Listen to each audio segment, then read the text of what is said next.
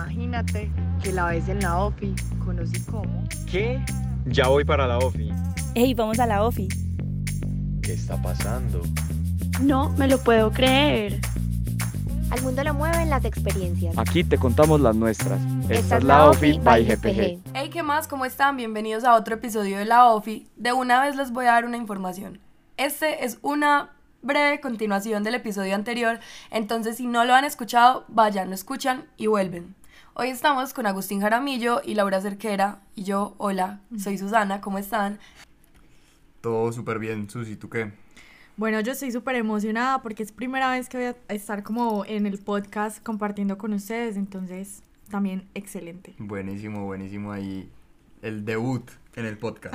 Sí, ya es nuestra segunda debutante aquí. Sí, excelente. Agus, niño de los datos. Niño de los datos, ¿de qué vamos a hablar Hoy de qué después? vamos a hablar.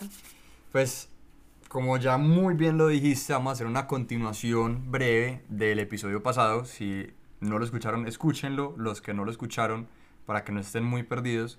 El episodio anterior hablamos del conflicto entre Ucrania y Rusia.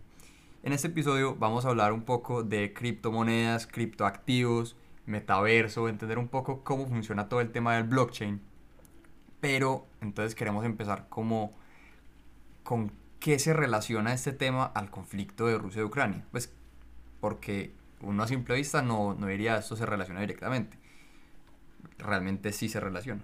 Sí, nosotros habíamos dejado como la puerta abierta a esto y dijimos que con este conflicto, pues básicamente, por ejemplo, Rusia tuvo que empezar a mover como todos sus activos en, en criptos, en como en Bitcoin, porque no tenían cómo más movilizar su plata. Y, e incluso también a Ucrania, un montón de países les empezaron a mandar donaciones en criptos para que no fuera como posible que llegara Rusia, invadiera y se robara todo. Ujú. Sí, eso como todas las sanciones de las que hablamos el episodio anterior, como eh, los otros países están empezando a actuar indirectamente en el conflicto a través de sanciones económicas, ha forzado a que la economía rusa mueva sus, su, pues, sus fondos eh, pues de vuelta al Banco Central y lo están haciendo a través de Bitcoin, Ethereum y otras monedas. También hemos visto que se han hecho grandes donaciones al gobierno de Ucrania para apoyarlo en pues como el conflicto y la guerra. Se han visto más de 100 millones de dólares en donaciones que han entrado gracias a que existen estas criptomonedas. Agus, y eso suena súper importante porque entonces ya lo físico, los bancos, lo que no para nosotros es súper normal en este momento, entra a otro plano, pues entra a no importar, a, no ser tan eh, representativo y que no sea como, digamos, si alguna transacción está soportada en un banco, ya no empieza a ser importante. Entonces ahí pierde relevancia.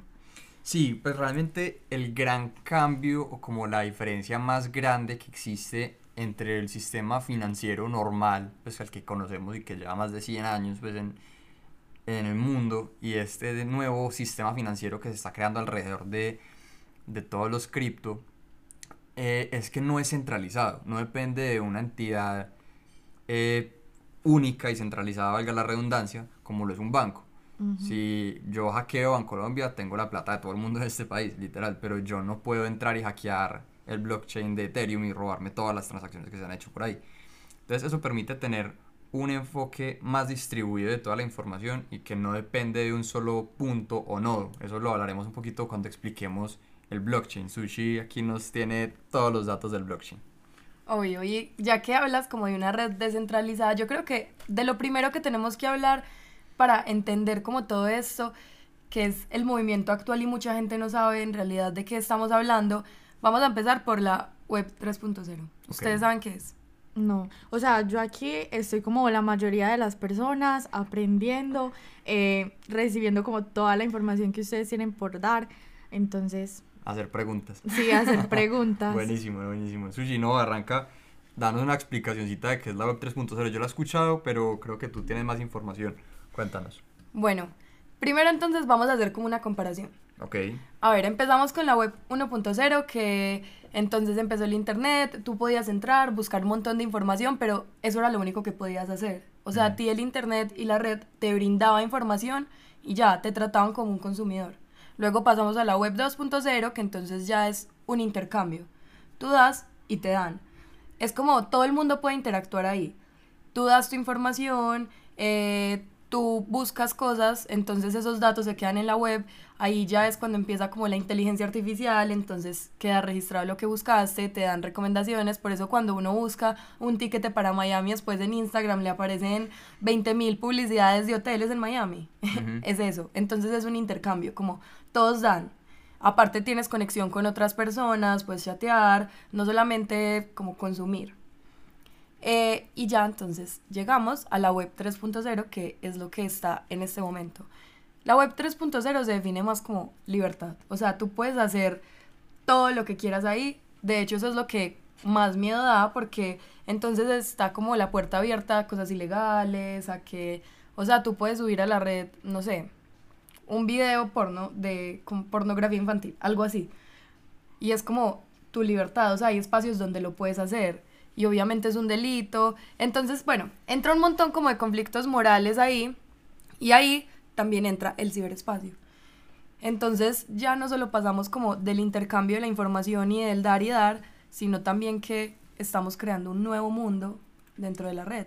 Todos tenemos participación dentro de esa web. Yo creo que es importante primero darle como una línea de tiempo para que la gente pueda entender ese, esos cambios, cómo se han presentado. Pues veremos desde la 1.0 pues, que explicabas ahorita, desde la década de los 90, cuando se empezó a crear pues, todo lo que es el concepto ya que conocemos como Internet, que es, simplemente una interconexión de computadores física. La web 2.0 pues empezó a arrancar en, en, al principios de, de el siglo XXI, en los años 2000, y lo que es la web 3.0 viene siendo creada en la última década, pero ha tenido una adopción más fuerte en los últimos tres o cuatro años y como con todo el auge ya más estandarizado de lo que son todas las criptomonedas. Las criptomonedas vienen desde los 2000 también, pero en un enfoque más popularizado han crecido en estos últimos 5 o 10 años.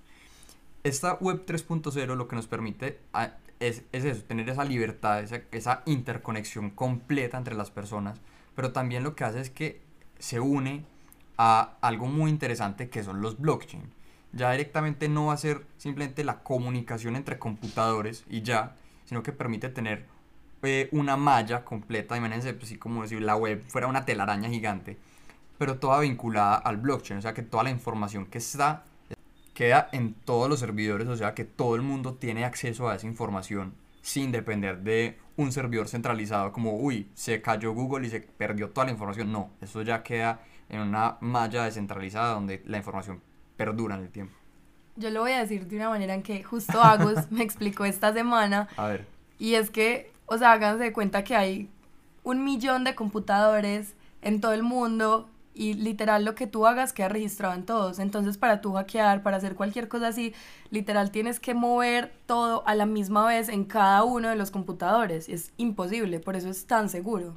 Yo creo que eso es un, pues una transición perfecta para explicar un poquito qué es el blockchain porque eso literalmente es el, el foco que tiene el blockchain. A ver, Lauris, tú que eres aquí la aprendiz. ¿Tú qué te imaginas cuando te hablan de blockchain, por ejemplo? A ver, ¿qué me imagino? Como con el nombre. Eh, no sé, como algo súper seguro, una cadena.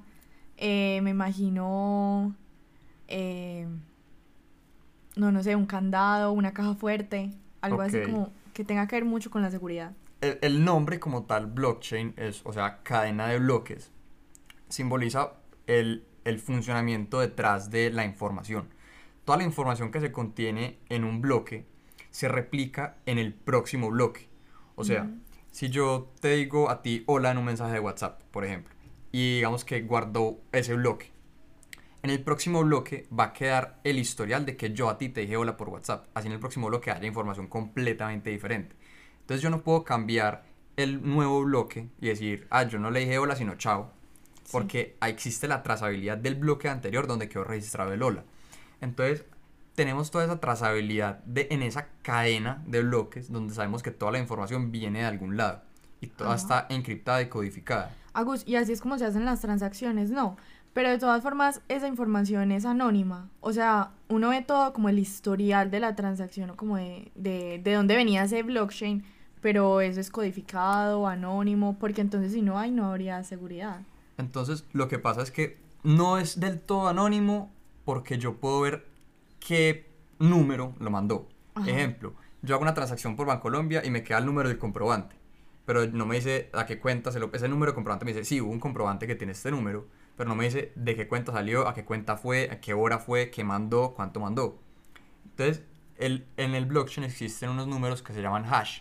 Esos hash identifican todo, tanto sea el número de- o la dirección de una billetera o una cuenta, eh, como eh, la información de qué se envió, cuánto se envió. Y todos esos hash son lo que quedan eh, guardados en los distintos bloques y permiten tener la trazabilidad entre bloque y bloque. Y bueno, y yo sé que pues tengo entendido que hay como varios tipos de blockchain. Está privado, público y no recuerdo el otro. Entonces, hay tres, hay tres, sí, hay tres tipos de blockchain. Todo el mundo habla, no, el blockchain, el blockchain, el blockchain. Normalmente cuando alguien se refiere al blockchain, está refiriéndose a una blockchain pública, que puede ser el blockchain de Ethereum, por ejemplo, que, o el blockchain de Bitcoin. Prácticamente todas las transacciones que hoy conocemos de, eh, transac- pues, de transar de criptoactivos o NFTs y todo eso, se hace a través de la, de la blockchain de Ethereum. ¿Qué pasa? Esa blockchain, yo tengo acceso a mirar todas las transacciones, me puedo meter a una página web y buscar absolutamente todas las transacciones que se hacen en tiempo real y ver el historial. Puedo ver todo, todo es público. Cuando es una blockchain privada, es una blockchain que nadie más tiene acceso, solo una persona o un- una organización. Es, es juntar un poquito el concepto de una entidad centralizada con el blockchain. Entonces ahí se pierde un poquito esa, esa descentralización y un poquito también esa seguridad. Porque al tener una blockchain pública yo tengo copias del blockchain en distintos nodos o servidores. En cambio una privada es, es centralizada. Entonces tiene algunos beneficios del blockchain como lo que es la trazabilidad, más no es tan segura como una blockchain pública. Hay otro tipo, tipo de blockchain que es una blockchain autorizada. Una blockchain autorizada es un poquito como el híbrido entre la privada y la pública, donde háganse cuenta, es un documento de, pues como un documento de Google Drive. Yo le puedo dar autorización a alguien de ver o editar el documento. Entonces, parto de una blockchain eh, privada y autorizo a ciertas personas o ciertas entidades el poder mirar y además escribir información en esa blockchain, en esa cadena de bloques. Entonces, no todavía tiene como un poquito más eh, la descentralización porque estás metiendo más entidades dentro de, de- dentro de la organización, pero sigue siendo mucho menos descentralizada o segura como una, una pública. Y entonces, ¿qué tipo de personas son las que editan o las que están pendientes del blockchain? Y el blockchain como tal. Entonces, todos son, son algoritmos matemáticos que los hash se, se- los hash se forman automáticamente con algoritmos. Entonces, yo tengo un mensaje. El mensaje puede ser, no sé, una canción.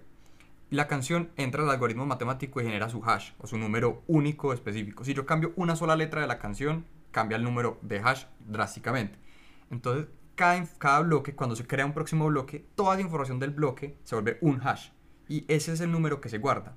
Entonces, si los números no coinciden, el mismo software se encarga de verificar que la información coincida con la información anterior. Y eso permite que no se pueda editar ni cambiar absolutamente nada de la información que se encuentra en un blockchain anterior. En un, perdón, en un bloque anterior. Bueno, pero entonces ya como desviándonos un poquito de ahí y ya que entendemos cómo funciona el sistema, pues como en cadena, cómo se guarda toda la información, vámonos al metaverso, que ya es como el espacio Pues, don- gigante. donde sí. se ve el resultado Exacto. de estos NFTs, el blockchain, el cripto, todo lo que hemos venido hablando, ¿dónde lo podemos ver y Ajá. visualizar? el metaverso, que es como una realidad virtual, es como algo paralelo al mundo. Y pues y aparte de hacer como todo este tipo de transacciones ahí, también podemos vivir, básicamente. Es que, ay, es que es algo que yo no sé, yo como que todavía no me alcanzo a imaginar. ¿Ustedes qué piensan de eso? Pues, no se me ocurre nada. No, a mí me parece que el blog, el, eh, perdón, el metaverso es algo muy abstracto, pero que tiene un potencial gigante. Pues empresas como Meta, pues Facebook cambió su nombre a Meta precisamente por los avances que está haciendo dentro del metaverso. Eh, en el lanzamiento, pues no sé si ustedes se vieron el, el live stream del lanzamiento de lo que fue Meta. Mark Zuckerberg muestra como todo el potencial de lo que se puede hacer en un metaverso. Literalmente, como Sushi lo decía, vivir. Entonces, eh, partimos de que ya no vamos a tener una reunión por Zoom o por Teams como lo estamos viendo normalmente pues, en la virtualidad, sino que físicamente ya con gafas de realidad virtual podemos entrar como con un avatar que nos representa a nosotros en este metaverso y podemos interactuar físicamente, entre comillas, con las mismas personas que están en nuestra reunión. Pero todo viene siendo a través de ese mundo virtual. A mí lo más teso que me parece eso es una manilla, pues o las manillas que están utilizando como para, para entrar al metaverso, que mide como las pulsaciones de, de nuestro cuerpo y como los gestos que vamos a hacer. O sea, que ya tienen como súper, eh, no sé, Nos tienen rastreados. no rastreados, pero como que ya tienen eso súper estipulado. O sea, uno va a mover un dedo y en el metaverso también puedes mover el dedo y no tienes que mover toda la mano. Entonces, ya también mira- miran si uno está ansioso, si uno está feliz, si uno está triste. Sí, ca- cada vez más es, es muy impresionante. Pues personalmente a mí me descresta el hecho de que estamos en el 2022 y que ya tenemos la posibilidad de interactuar con otra persona que está al otro lado del mundo a través del metaverso y poder ver cómo se está moviendo la persona, qué rasgos tiene, cómo se expresa sus rasgos faciales. eh, a través de un método completamente digital que no es una foto de la persona, es su avatar.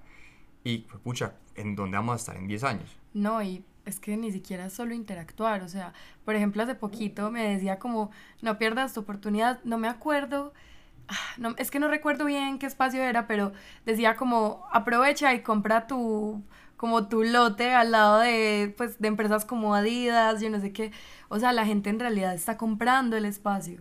Sí, se ha visto un auge gigante en la compra de, del, pues, del mercado como de bienes raíces en el, en el metaverso. Pues nunca pensé que en mi vida estaba, hubieras dicho eso en una sola oración, el mercado de bienes raíces y el metaverso, algo como tan abstracto como esto.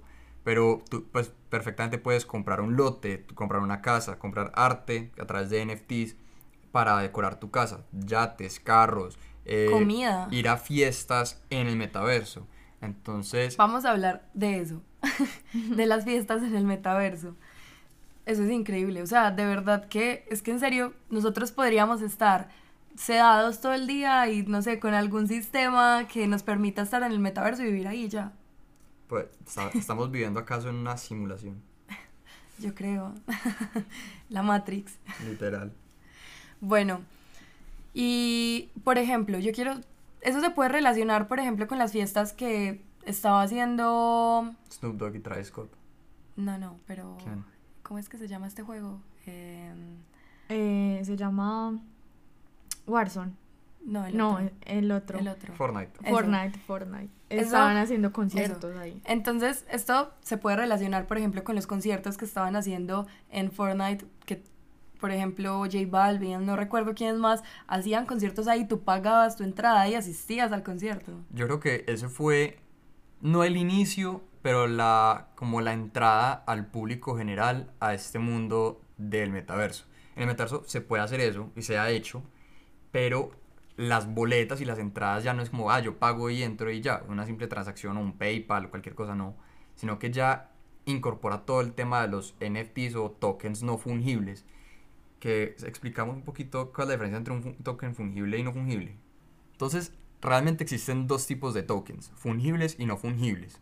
¿Qué es fungible? O sea, una Bitcoin, por ejemplo, es un token fungible. Una imagen, como pues ya debe ser de conocimiento general, pues de esos micos que estaban poniendo ahí, esos son tokens no fungibles o NFTs. Un token no fungible es un token del cual existe uno nada más y solo va a existir uno. No se puede replicar, copiar, duplicar, nada. Sí, la gente va a decir, ay, le tomo un screenshot y ya lo tengo. No, porque no estás en el blockchain. No es de tu propiedad. Exacto, no, está- no hay un contrato en el blockchain que te diga, vos sos Ajá. dueño de esto. O sea, tú puedes tener eh, el audio que tú quieras y, y, eh, compartirlo, lo que sea, pero si uno va al Más es blockchain, exactamente. Sí, incluso yo he visto un montón de memes de eso, diciendo le como, como ya. sí, cuando te gastas un montón de plata comprando un NFT y después alguien llega y le toma un screenshot. Ajá. no. Bueno, entonces esos son los NFTs, los tokens fungibles, o pues acá le podemos decir FTs. Eh, pueden ser cualquier moneda. Uno puede, yo no tengo un Bitcoin, pero tengo una fracción de un Bitcoin. Y muchas personas pueden tener fracciones de, de ese mismo token. Entonces, es un token que puede ser transferible, pero también puede ser divisible. O sea, un token no fungible es indivisible. Solo hay uno y no puede ser un, un, pues una fracción de ese token. Una moneda es fungible, o sea, que pueden existir fracciones de esa moneda, pero todo sigue siendo eh, evaluado como en el blockchain. Yo les voy a dar el, el ejemplo en plastilina. Eso. A ver, si ustedes tienen un billete de 10 mil, lo pueden cambiar por otro billete de 10 mil y En tienen la- billetes de 2000. O sea, uno Sí, lo cambia en billetes exacto. de 2000 y ya todos tenemos. Es la misma cifra, no cambian nada, o sea, tú vas a tener exactamente lo mismo que tenías antes. En cambio, si tú vas a cambiar un cuadro de un pintor que es único en el mundo por otro, o sea, no, no se puede, no se puede hacer un intercambio exacto porque no es lo mismo, es irrepetible. Está buenísimo ese ejemplo. ¿Qué más cosas pueden ser NFT sushi? Todo puede ser un NFT. Tú puedes hacer un audio, una imagen, un video, un texto. O sea, el los NFT no tienen como, pues no son simplemente una obra de arte, una pintura. No, la gente creo que los está como esquematizando demasiado porque están muy de moda. También es el valor que estén dispuestas a pagar las personas por cualquier NFT que uno eh, haga. Por ejemplo, yo vi en estos días un video, el man está vendiendo, pues estaba vendiendo sus cartas de Pokémon y todo eso eh, como NFTs y hizo muchísimo dinero por eso, pero también por la fama que él hizo crear respecto a eso. O sea, él primero inspiró a las personas como con ese tipo de cosas, dijo, ah, bueno, y los voy a vender. Y después hizo el dinero. Entonces también es como la, pues que es como el valor que le den, o sea, lo popular que se vuelva. Ok. Hay, hay una cosa muy interesante de esos NFTs y es como cada NFT, pues eso, cada NFT es un proyecto único. Eh, y eh, tiene como ciertos beneficios entrar a un, pues tener ese NFT porque hay, hay un número limitado. Entonces en un proyecto salen, no sé, 10.000 NFTs. Solo hay 10.000 de esos NFTs únicos, o sea que son 10.000 diferentes. Y antes de que sigas, también los proyectos tienen una profundidad. O sea, la gente no hace esos proyectos solamente por vender la imagen, pues los NFT, sino que tienen un propósito. O sea, exacto. Entonces como que al tú tener ese NFT y ser como el dueño validado en el blockchain de ese NFT, tienes ciertos beneficios o privilegios que adquieres eh, al ser parte de, ese proyecto o esa comunidad. Por ejemplo, puedes asistir a estas fiestas que estamos hablando en el metaverso. Incluso estuve leyendo hace poquito de un proyecto de NFTs de Medellín que eh, es- lo hicieron con una discoteca. Y tú solo podías entrar a la discoteca si tenías un NFT. Y ese, ese mismo ejemplo se ha visto ya en distintos clubes y grupos en el mundo. Por ejemplo, el, NFT, el grupo, el proyecto de NFT más grande del mundo que hay es Bored Ape Yacht Club. Eh, pues valen cientos de miles de dólares cada NFT. Pero al el tenerlo te da acceso a tener como, hazte cuenta como un grupo de WhatsApp donde tienes a Mark Zuckerberg, a Logan Paul, a Snoop Dogg. Pues como que tienes acceso a comunicarte Lo con todas compro. estas personas, pero no solo a eso, sino como a eventos privados de los dueños de, esto- de este, de este como club, por así decirlo. Entonces hacen fiestas privadas en las casas, o "Oh, vamos a ir a la fiesta del yate de este man, o vamos a comprar un yate para el club, y solo tienen acceso a las personas que tienen esos tokens. Y así también en el metaverso.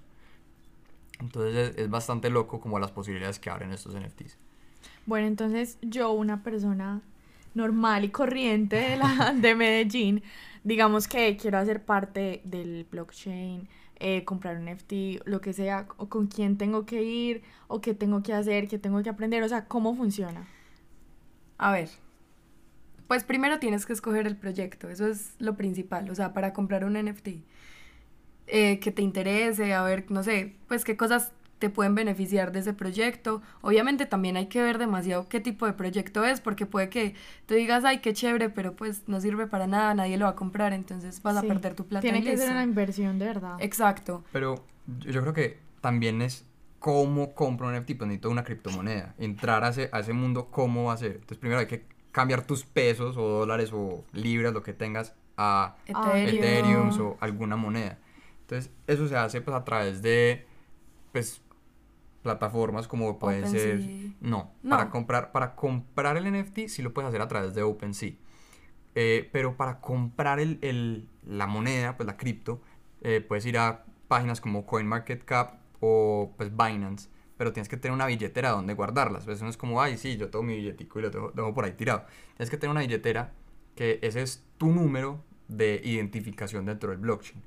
Entonces, por ejemplo, en Binance tú creas tu billetera, tu cuenta, y es un número específico, y ahí puedes comprar estas monedas, distintas monedas. Ya puedes hacer esas transacciones para, en OpenSea, por ejemplo, comprar esos NFTs o los criptoactivos que tú quieras, cambiarlos por, ah, no, hay una moneda muy interesante que se llama Solana, otra moneda muy interesante que se llama Luna, quiero comprarlas, lo que sea. Ahí a través de esos intercambiadores puedes eh, decir, listo, quiero invertir mi plata en esta, en esta, en esta moneda y ya a través de esas monedas invertir en, a través de OpenSea en proyectos de NFT. Y ya tú decides al momento de comprarlos, pues de qué manera hacerlos y esperar a que salga como el mint date, que explícanos qué es eso.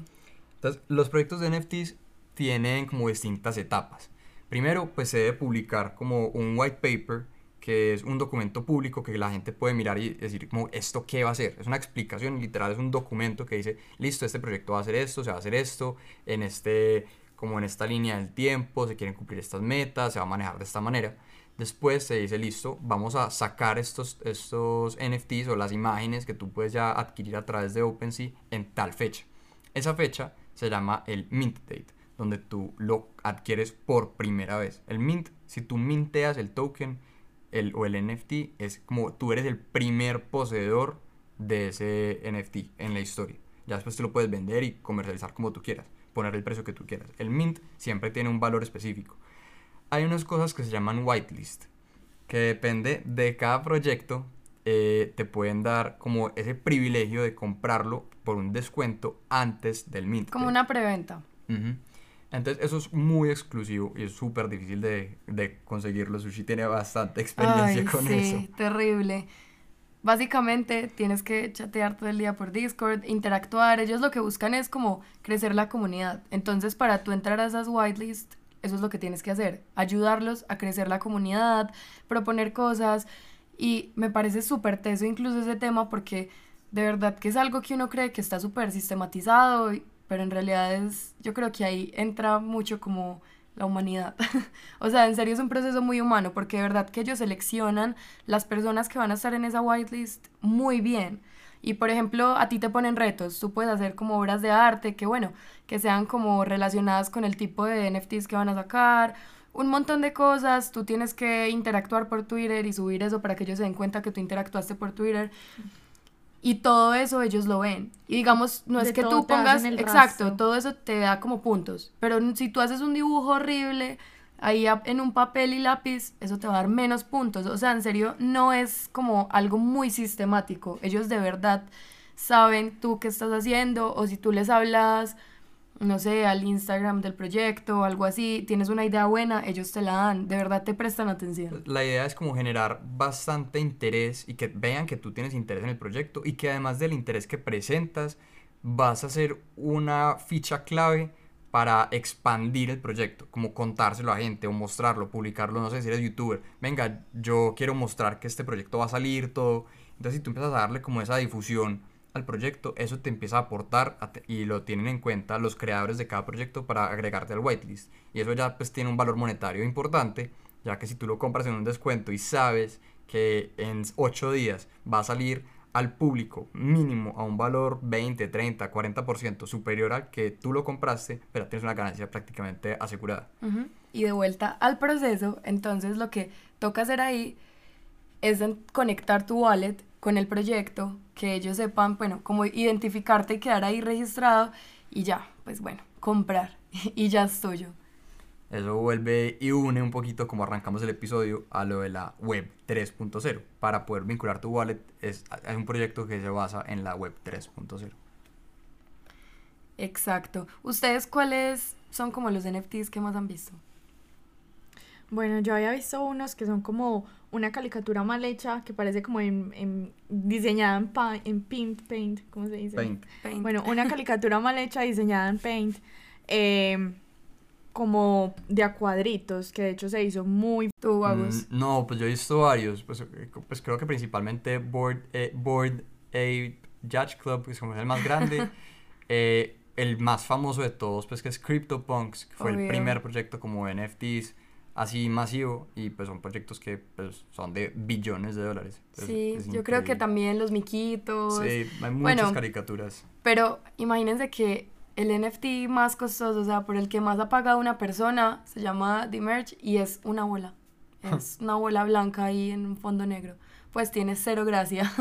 y adivinen por cuánto lo compró. Pónganle. No, ni idea cuánto pagaron por eso. Pues que un NFT puede ser cualquier cosa, pues desde cualquier precio. Vea, escuchen. 91 millones 800 mil dólares por No, una bolita blanca. Increíble, Pues. increíble.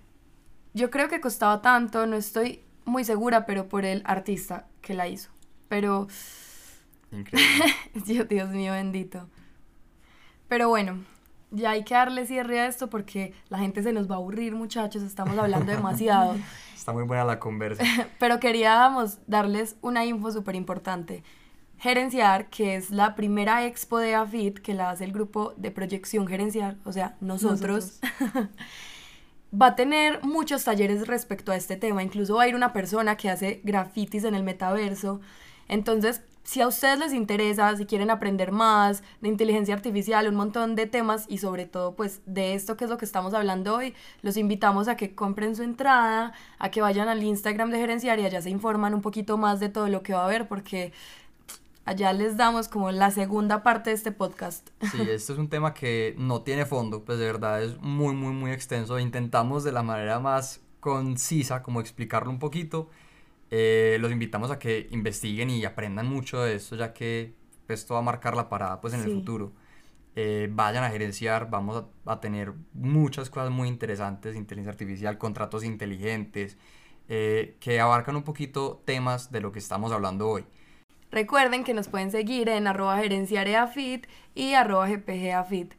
Entonces, para que vayan, se informen y aprovechen estos últimos añitos que nos quedan afuera de la Matrix.